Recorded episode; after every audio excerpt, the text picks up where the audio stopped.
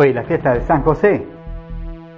¿Y qué tiene que decirnos a nuestra vida alguien que vivió hace dos mil años, que tiene simplemente algunas referencias perdidas en el Evangelio y sin trascendencia?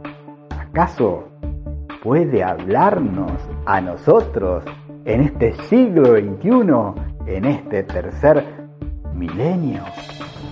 Pues sí. Quien te habla, el padre Fabián Castro, después de la presentación, te lo explica.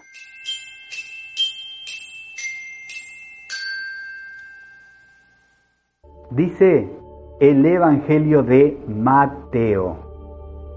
José, tu esposo, que era un hombre justo, hizo lo que el ángel del Señor le había ordenado palabra del Señor.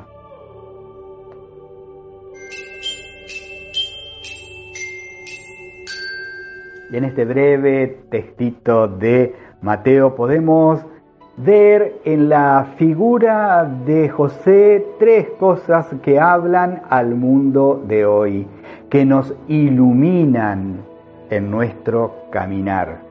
Empecemos por la segunda era un varón justo.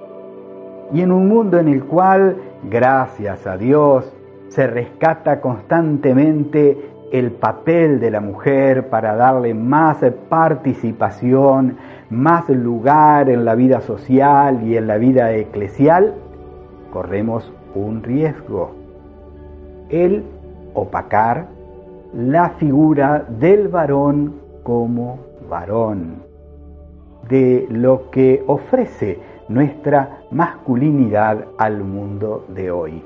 Y a San José se lo presenta como ese varón justo, ese hombre de bien, que se santificó a través de su trabajo, a través de su vida familiar, a través de su capacidad de vivir en sociedad, haciendo lo que correspondía. Un varón justo, con esa justicia que sabía hacer lo que se debía hacer sin medias tintas, con hombría, con gallardía de hombre de bien. En segundo lugar, se presenta como esposo de María y en un mundo en el cual el tema del matrimonio va tomando cosas raras, qué bueno que nos haga descubrir esta esponsalidad de José, que quiso casarse por iglesia, diríamos ahora, con la Virgen María y vivir como esposo con María y santificarse de esa manera Vaya, si no es profético que este varón se case con esa mujer y formen una familia como Dios manda. ¿No? Y lo tercero es aquel que escuchó la voz de Dios.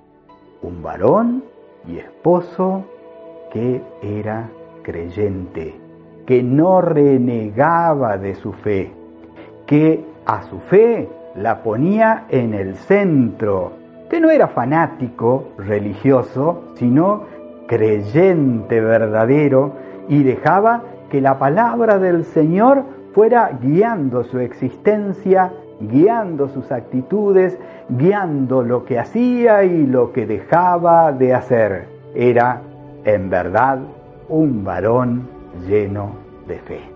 Y así San José se pone como ejemplo para nosotros, dos mil años después, que necesitamos verdaderos varones justos, verdaderos varones esposos, verdaderos varones creyentes.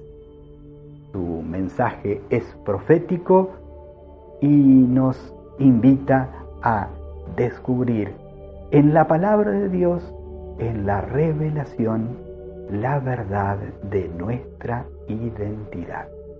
y esa identidad, vivirla a pleno, es el desafío de siempre, el desafío de hoy. ¿Te animás?